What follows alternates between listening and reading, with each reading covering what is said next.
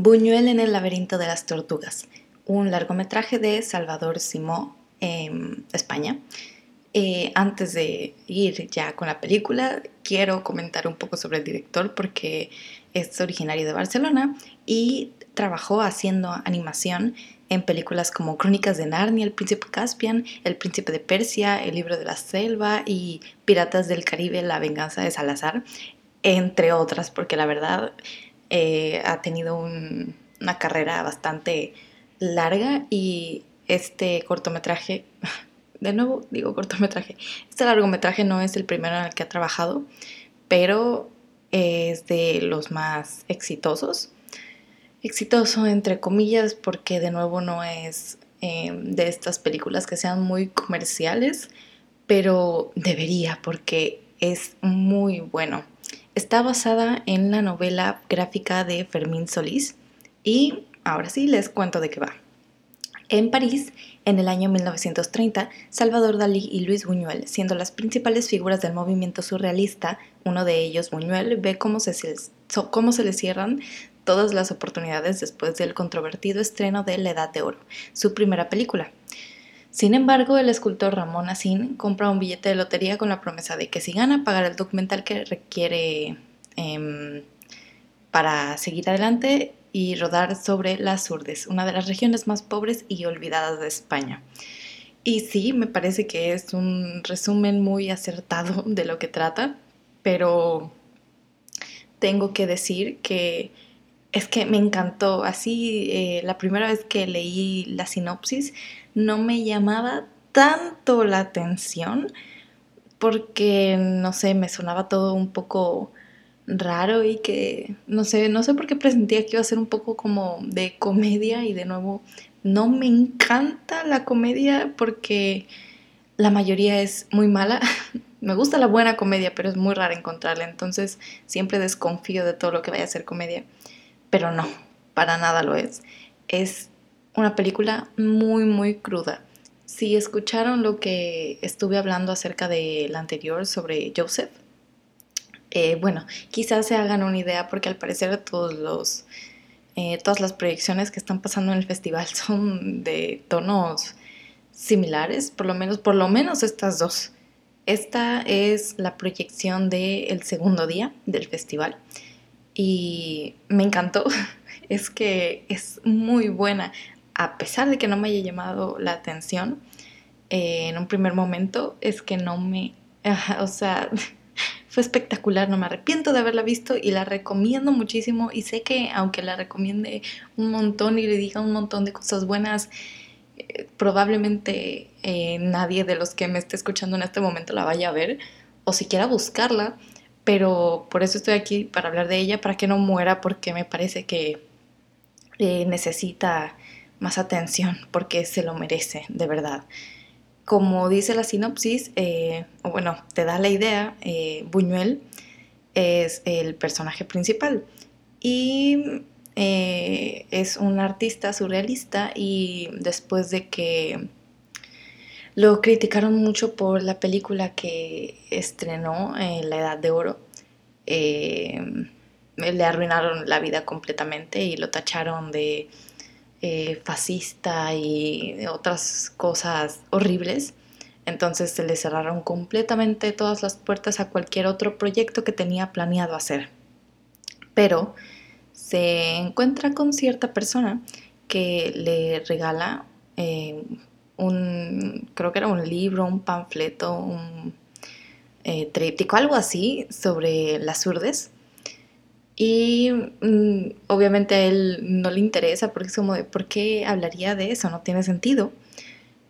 Pero bueno, eh, los hechos así se desarrollan. Él va a visitar a su amigo y pues, su esposa y eh, em, pues mm, nada, va a visitarlos y quiere pretender que todo está bien enfrente de ellos dos juntos, pero ya siendo sincero con su amigo le comenta que las cosas no están nada bien y que le ha ido muy mal y que ya no sabe qué va a hacer ni cómo va a continuar con su trabajo.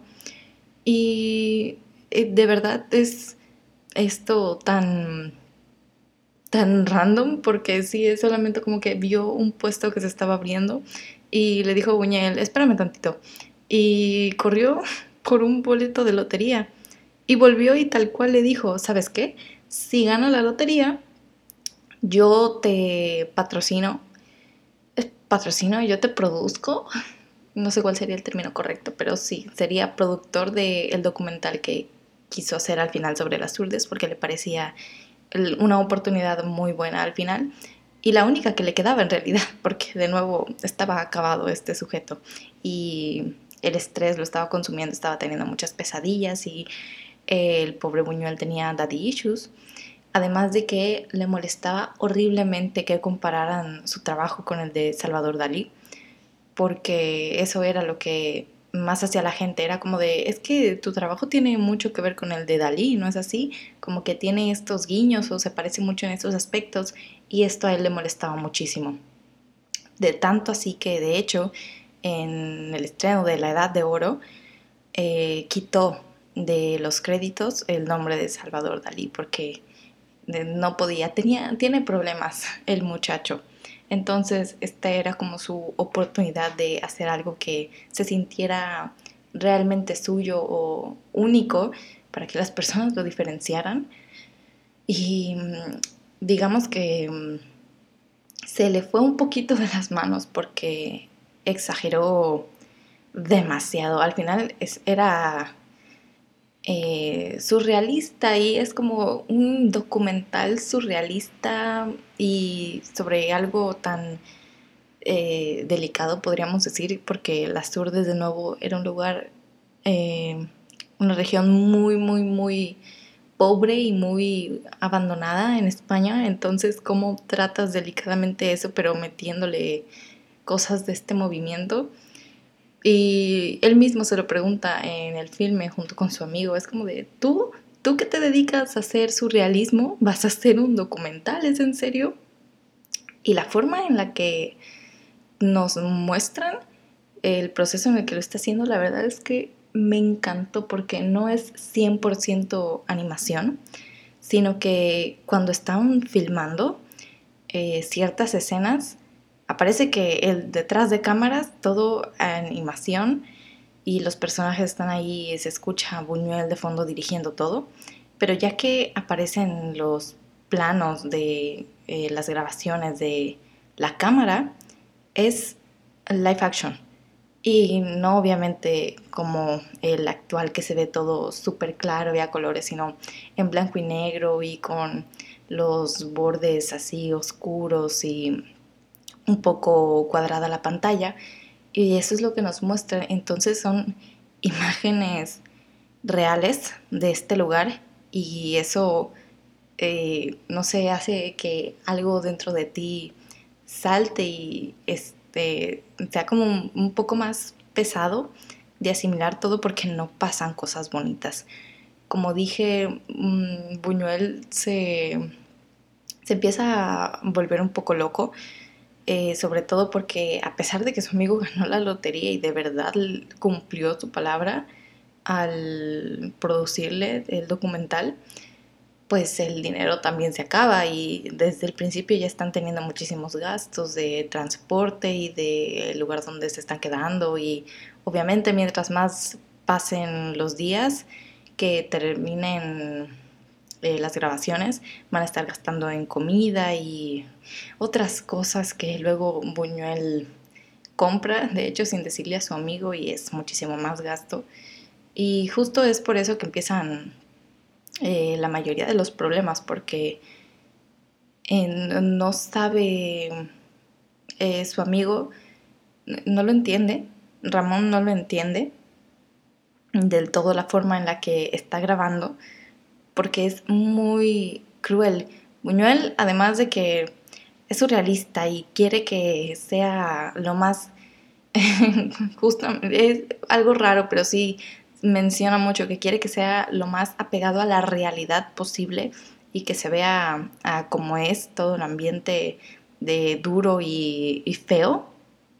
Entonces eh, se dedica a grabar cosas que no, no sé, creo que no es para personas que sean sensibles al maltrato animal porque se ve, por ejemplo, cómo le arrancan la cabeza a, un gallo.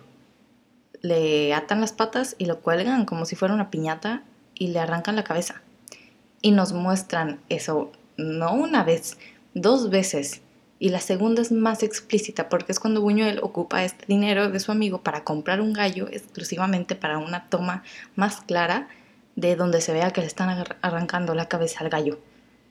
Y de hecho tardan mucho en esto, no es como que, ah, sí, em, bueno, arráncale la cabeza y aquí lo grabamos, ¿no? Sino que tienen ciertos problemas, como que eh, no saben quién le va a arrancar la cabeza y luego el amigo termina intentándolo, pero pues no puede por más que le jala y consiguen a alguien para que lo haga y, y Buñuel de hecho le tiene mucho miedo a los gallos y a las gallinas, a los pollos, entonces es, un relajo el que se hace en ese momento, pero es, eh, es divertido en parte por justo esto, cómo se pelean, de quién lo va a hacer y etcétera, pero de lo que están haciendo realmente no tiene nada de divertido y cómo, de nuevo, cómo nos muestran, eh, porque en el momento en el que muestran ya la toma de la grabación de donde le están arrancando la cabeza, aparece un gallo de verdad en blanco y negro, pero un gallo sin cabeza.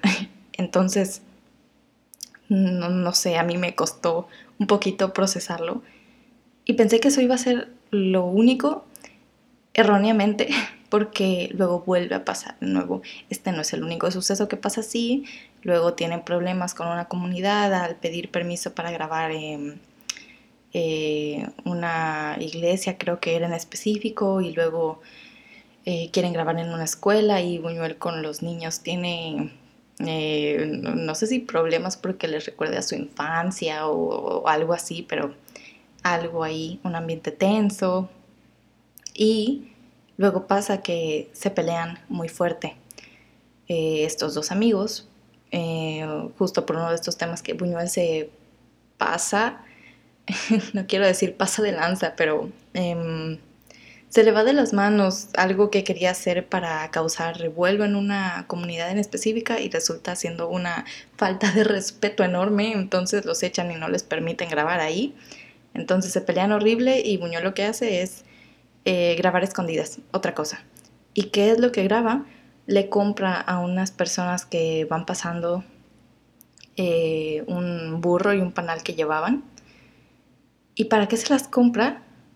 Para atar al burro a una roca eh, y después romper el panal cerca del burro para que las abejas empiecen a atacarlo hasta que muere. Y su intención era simplemente hacerlo para, para poder grabarlo. Entonces, se ve, y de nuevo, aparecen estas eh, tomas eh, directas de, en blanco y negro en donde aparece el burro siendo atacado por abejas. Entonces, es bastante fuerte y justo ocasiona peleas bastante fuertes porque eh, Buñuel es el único que se siente como que tiene que hacerlo porque eh, son las cosas de, que pasan en la realidad, solamente que un poquito exageradas y que son tomas necesarias y etcétera. Pero ya para este punto ya le arrancó la cabeza él a un gallo. Eh, hizo que ese pobre burro sufriera porque se quedó vivo bastante tiempo, pero lo estaban atacando las abejas. Y antes, de hecho, eh, estaba grabando a unas cabras y les disparó en las patas para que las cabras se cayeran para poder grabar el momento en el que se caían. Y como eran dos tomas diferentes las que quería de una cabra cayendo, pues mató a dos. Eh, a una que era para grabarla desde lejitos y a otra desde arriba para ver bien su caída. Entonces, eh, definitivamente no es una película para todo el mundo. Pero para artistas y para quienes quieren mm, dedicarse, no sé, a escribir guiones para películas o ser directores o hasta productores, de hecho, me parece una belleza porque la película a mí me encantó, ha sido de mis favoritas de las que han proyectado en el festival. Me quedo definitivamente con esta porque es muy bella. De hecho, desde el principio, las, primeras tomas ya hicieron que yo dijera, se ve muy bueno esto porque es están como un grupo de amigos o mínimo conocidos con suficiente confianza para, eh, por la forma en la que estaban hablando, en algo que parecía ser una cafetería y estaban reunidos en una mesa larga porque eran muchas personas y hablando de lo que significaba el arte, de por qué los artistas hacían lo que hacían, de que cuál era el propósito de mostrar el arte al mundo o si era necesario mostrarlo al mundo para que tuviera un significado o un valor o si ese no era el propósito, sino que simplemente expresar algo. Esa conversación, les prometo, me encantó. Si pudiera tatuarme en el brazo o en la frente ese pedazo de escena, de verdad que lo hago porque fue bellísimo y me parece una excelente introducción a todo lo que pasa después. Y en general, pues la película trata de un director de cine que quiere hacer un documental, entonces es, es bellísimo, a mí me parece bellísimo, una joya completamente, pero es amarga. Eso sí, es bastante amarga porque hasta el final es como agridulce porque después de que pasa de esto, obviamente los amigos se reconcilian y logran terminar el documental y por las razones correctas, porque eh, Buñuel se da cuenta de que todo lo que está pasando es por problemas suyos, por cosas que tenía interiorizadas como problemas con su papá porque no le dio el valor suficiente a lo que él quería hacer como el cine y pensaba que no estaría orgulloso o em, cosas parecidas como lo de Salvador Dalí, pues que justo quien lo estaba ayudando en ese momento también era un amigo suyo y ya estaba teniendo peleas con él, pero se da cuenta de todo esto y al final deciden ambos terminar el documental no solo por él ni porque sea una oportunidad para que pueda volver a trabajar, porque recordemos que él estaba en la quiebra y nadie quería financiarlo, y este iba a ser su retorno. Y si esto tenía éxito, que era casi asegurado que lo iba a tener, pues él feliz de la vida, ¿saben? Pero no, decidieron continuarlo porque era lo correcto, porque sabían que si este documental se terminaba y lograban que muchas personas eh, se interesaran y lo vieran, iban a ayudar a esta comunidad, iban a hacer un cambio porque presenciaron muchas cosas muy feas. Sobre todo, y lo que más tocó a Buñuel y fue por lo que pasó ese cambio en ese momento, es la muerte de una niña que ya estaba muy avanzado lo que tenía y se sentía muy mal, pero pues ninguno de ellos realmente llevaba un botiquín de emergencias o conocimientos médicos para poder ayudarla y no les quedó más que esperar lo mejor y lo mejor no pasó. La niña terminó muriendo y ese momento en el que asisten con la madre de la niña y tratan de calmarla y decirle cosas mm, muy bonitas para llevarle sus condolencias. Eh, no sé, este bastante crudo todo, pero creo que lo manejan bastante bien todas las tomas porque eh, esos momentos en los que están filmando aún cuando les dice graba esto pero que sea más o menos escondidas o que no se note tanto que estamos grabando y te muestran ya todo en blanco y negro en live action pegan muchísimo y saben cuándo meterlo, saben cuándo es necesario que tengamos estos golpes de realidad para que se sienta muchísimo más todo lo que está pasando. Entonces, me parece un trabajo espectacular eso.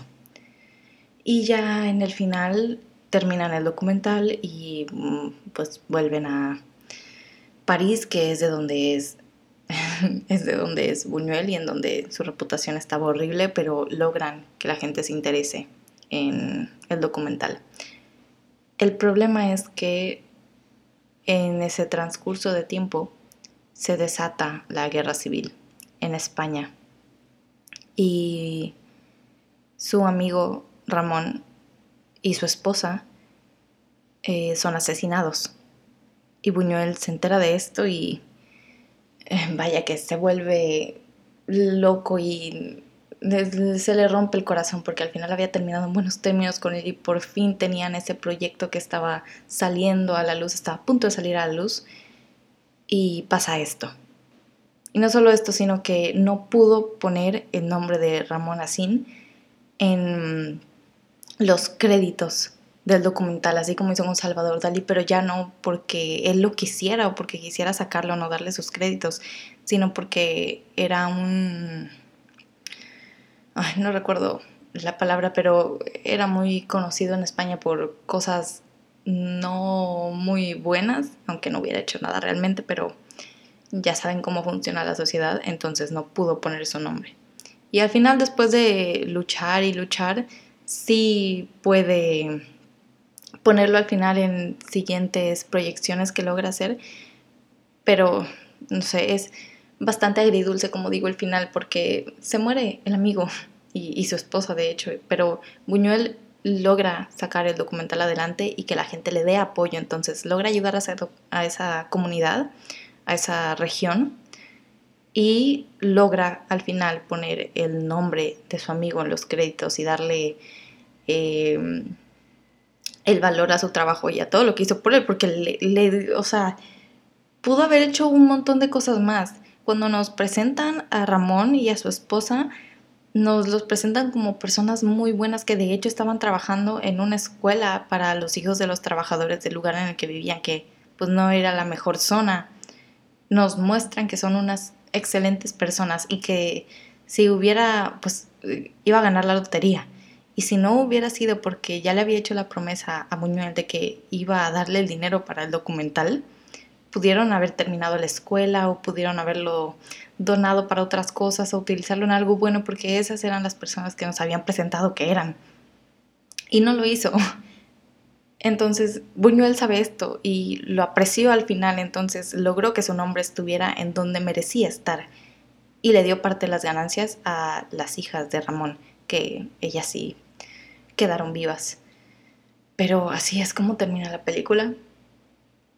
De hecho, me hubiera gustado ver algo más, un poquito más, pero la verdad es que no se me ocurre qué pudo haber, qué pudieron haber puesto. Fue un buen final, solamente que me gustó tanto que yo quería ver algo más, ¿saben? Como la primera escena de eh, estas personas hablando de, del arte y del valor del arte, más que nada. Les prometo que esa escena me encantó y yo no sé qué voy a hacer, pero la voy a guardar de algún modo y no sé, necesito que el mundo la vea porque es muy buena me encantó y la película me encantó, eh, la ejecución, eh, los fondos, eh, que sea tan, ¿cómo decirlo? No minimalista exactamente, pero el diseño de personajes que sí es sencillo, pero al mismo tiempo tiene rasgos tan característicos en cada uno que, no sé, además sí tiene momentos de comedia, pero no son tantos, no resaltan tantos, son pequeños pero lindos, es comedia bien hecha justamente, como dije que me gustaba la comedia.